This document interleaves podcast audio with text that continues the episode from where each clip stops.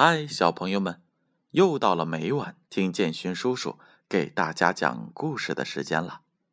今晚啊，建勋叔叔要给小朋友们读《中外民间故事》这本书。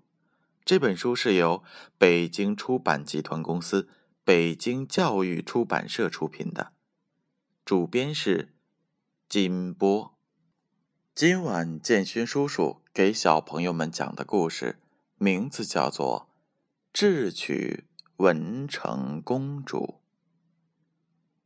唐朝贞观年间，松赞干布当了吐蕃赞普以后，派使者陆东赞到长安求婚。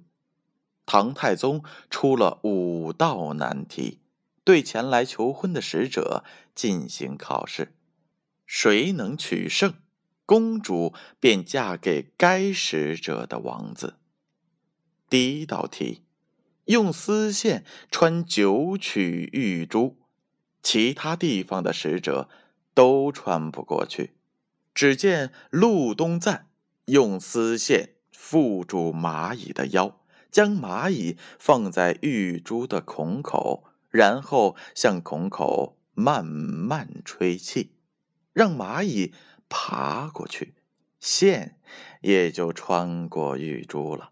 第二道题是令使者们各领一百只羊、一百坛酒，要将羊杀了，剥皮，吃光肉，揉好皮，喝完酒。其他使者有的肉没吃完，便醉倒了；有的皮还没揉好，便累倒了。只有陆东赞。令随从们慢慢的小碗喝酒，边吃边喝边揉皮子，最后完成了皇帝交给的任务。第三次出题，唐太宗令使者们认出一百匹母马和一百匹马驹相对应的母子关系。陆东赞将小马驹单独关上一夜。只给草料，不给水喝。第二天，他把小马驹放到母马那里去，小马驹都各自认自己的母亲吸奶去了。就这样，吐蕃使者又胜了。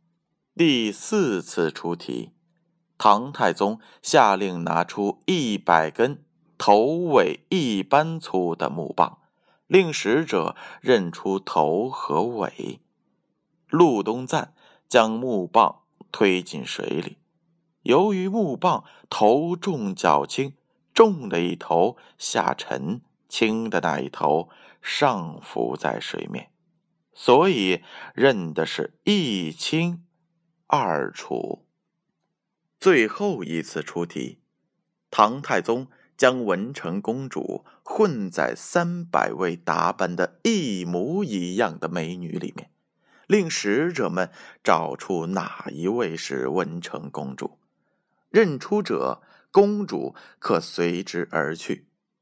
陆东赞先找到了服侍过文成公主的大娘，打听公主的模样和特征，得知公主的眉心有一颗。朱砂痣，吐蕃使者依然照着老大娘的指示，终于找到了公主。于是唐太宗便把公主嫁给了松赞干布，还送了许多礼品当嫁妆，让公主带到了吐蕃去。好了，小朋友们，故事讲完了。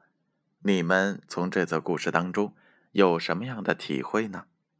吐蕃使者陆东赞聪明机智，破了五道难题，最终唐太宗把文成公主嫁给了松赞干布。我们遇事也要多动脑筋，以智取胜。